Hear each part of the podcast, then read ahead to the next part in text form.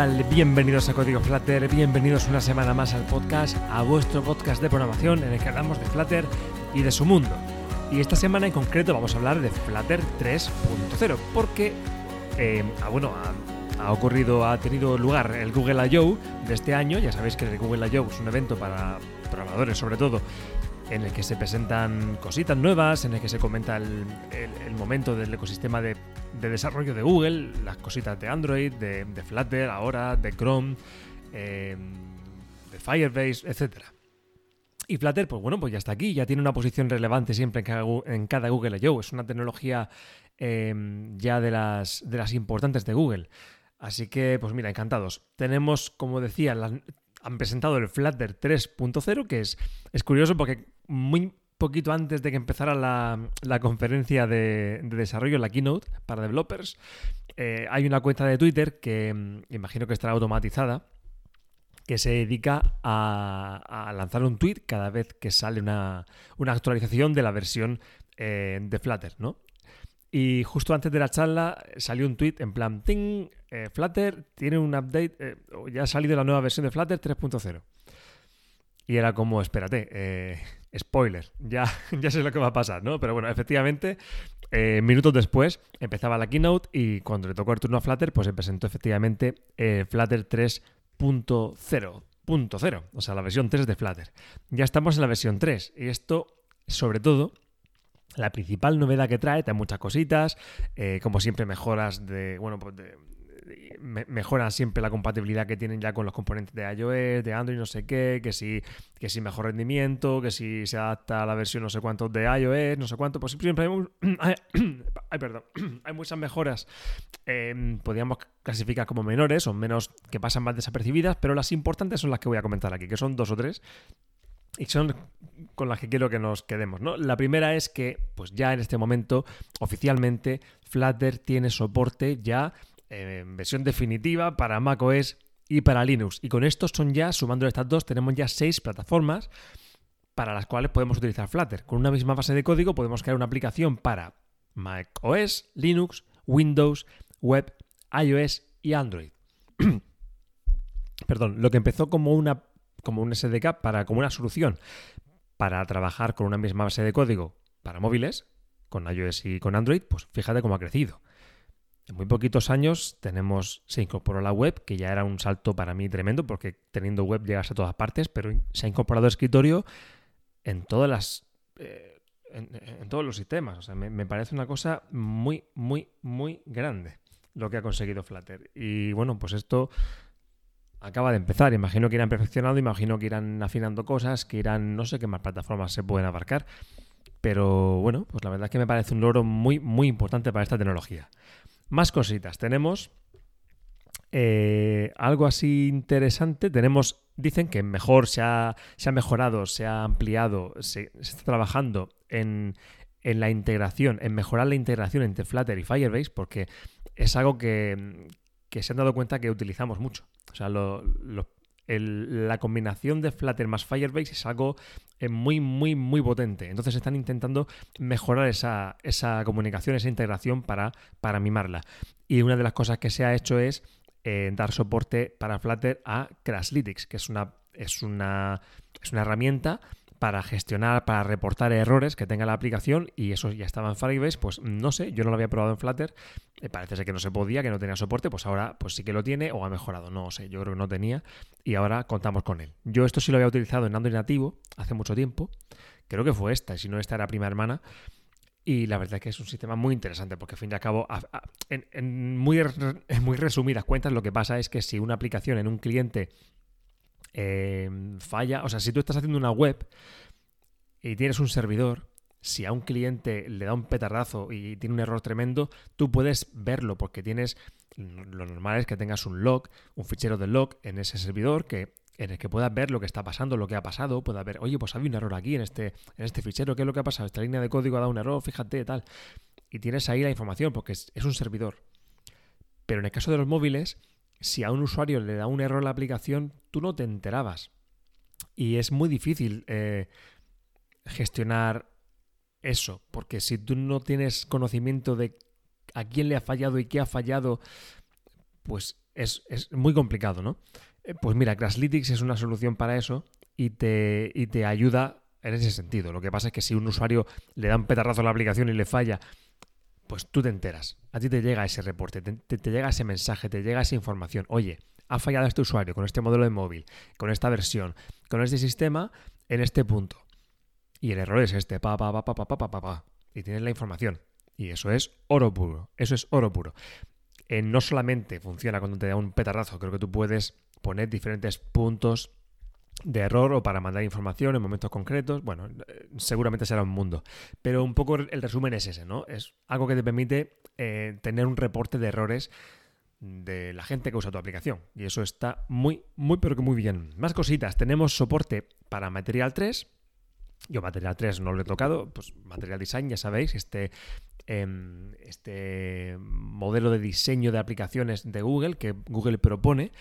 No son más que propuestas. Obviamente el diseño es algo que cada uno puede hacer lo que le dé la gana, pero si sois unos diseñadores más o menos nulos como yo, que creo que tengo cierto gusto, pero, pero en fin, no, eh, no se me ocurren grandes cosas. Pues material te da unas guías, unas pautas, unas recomendaciones estudiadas que funcionan, que quedan bien, que son sobre todo y lo más importante, eh, que ayudan y acompañan al usuario a transmitirle una sensación, a, que los controles estén donde él espera, a que tenga un, feedback por parte de los efectos de, los componentes, de los widgets, en este caso, para que, sienta que la experiencia le acompaña en, el uso de la aplicación. Bueno, pues bueno, pues unas guías que están muy bien. Y tenemos los widgets de toda la vida desde que empezó Flutter.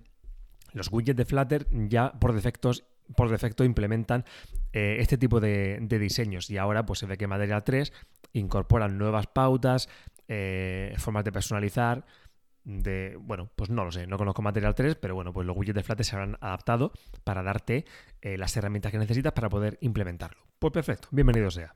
Más cositas, tenemos para móvil, tenemos soporte para, no sé cómo se dice en español, para foldables, para los dispositivos que se abren, que son como libritos, estos de... Eh, hay pocos, ¿no? Creo que hay, creo que hay uno de Samsung y no sé qué más. Bueno, foldables, los foldables mobiles, de esto, no sé cómo se dice, lo que se abren. Pues, pues tenemos soporte para eso. Soporte para eso significa, eh, entre otras muchas cosas, bueno, porque hay widgets que nos dan más información. El típico mm, media query que nos da datos sobre la pantalla, la anchura, tal, pues nos da ahora más información. Mira, pues esto tiene a lo mejor dos pantallas y la anchura es esta aquí y la otra allá. Bueno, pues lo que necesitamos para poder trabajar con este tipo de, dispositivos y adaptar nuestras aplicaciones para utilizarlas eh, y, bueno, y sacarle potencial a esto, que que seguro que tiene muchas utilidades según para qué aplicaciones, ¿no? Bien, más cositas. Tenemos también eh, el paquete este que se llama Lint, que es un paquete que te sugiere nuevas eh, buenas prácticas y te ayuda a programar mejor, pues tiene la versión 2.0. Así que se puede, podemos actualizar la dependencia en nuestro, bueno, en nuestro ficherito de, dependencias y ya está, y a utilizarlo y a disfrutar de, de aprender cosas. Bien, más cositas. Esta también es, es importante. Tenemos Dart 2.17. Dart, nuestro lenguaje de programación favorito, que tiene esta nueva versión que se incorpora en Flutter 3. ¿Qué tenemos aquí? Pues básicamente, y en resumen, muy resumido, porque si no, eh, esto es un poquito tal, porque esto es básicamente código, pero tenemos, destacan tres nuevas, em, bueno, pues tres novedades que tiene Flutter, digo Dart 2.17. La primera es que los enumerados pueden tener ahora lo que se llama members, o sea, tienen como, pues pueden tener atributos y creo que métodos también. O sea, son como mini clases que pueden tener información. Esto me parece perfecto, porque yo siempre he echado en falta que los enumerados tengan, pudieran tener dentro pues, como un datito. Porque si a lo mejor tienes un, te comunicas con un API, por ejemplo, que eh, a la que le tienes que pasar un parámetro que te encaja perfecto en un enumerado, porque tiene cinco opciones fijas y siempre son cinco y están relacionadas, perfecto, un enumerado genial para el código, pero a lo mejor le tienes que pasar, cada una de esas, opciones tiene un código, tiene un, tiene un, identificador numérico asociado, que es lo que le tienes que pasar al API realmente. Pues déjame que, que, lo ponga en, el, en enumerado. O sea, que cada valor del enumerado me dé me guarde ese valor numérico que necesito asociar. Ahora puedo. Perfecto. El numerado me deja meter la información dentro, perfecto. Así que punto para dar 2.17. Otra cosita. Em, en resumen, cambia la forma de inicializar eh, en el constructor eh, a una clase que hereda de otra. En resumidas cuentas, la forma de hacerlo ahora ocupa menos líneas de código, básicamente. echarle un ojo, ya sabéis que aquí comentar código es un poco rollo, pero bueno, pues se ahorra bastante código. Y esto a la hora de adaptarlo a Flutter, eh, ellos, en su, en, su, en su código, en su propio código de sus widgets, quiero decir, parece ser que les ha supuesto mucho ahorro de código. Eh, porque los widgets tienen una herencia tremenda y claro, si se ahorran código en, la, en este tipo de cosas, pues mira, al final, con tanto código, ahorrando esto en todos los archivos, en todas las clases, se nota muchísimo y se reduce. Mira, pues ahora Flutter pesa un poquito menos, perfecto. Y también tenemos otra novedad que es que los los, los argumentos, los, los named arguments, los que, los que tú puedes...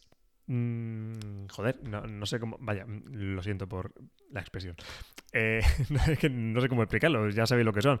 Tú cuando creas una clase y le quieres dar unos parámetros a, esa clase, unos atributos y que tu constructor de tu clase los pueda recibir, pues tienes dos opciones. O los metes directamente ahí sin darle ningún nombre para que por orden el usuario los pueda ir incorporando o les puedes poner un nombre, como tienen los widgets, que le puedes poner ahí, yo que sé, pues anchura, tal, no sé, o sea, tienes ese nombre anchura y, tienes ahí pues la gracia de poner nombre, valor, nombre, valor, y eso hace que lo puedas poner en un orden que te... Bueno, en fin, el caso es que antes siempre tenían que ir primero los parámetros, digamos, mm, que se tienen que meter directamente sin nombre y después los parámetros en el orden que quieras, pero después de los primeros, eh, ya los que tienen nombre. Pues ahora da igual. Ahora tú puedes poner los parámetros con nombre en el orden que más sentido le veas tú. Y esto me parece, pues bien, estupendo. Pues bien, pues una, una cosita más.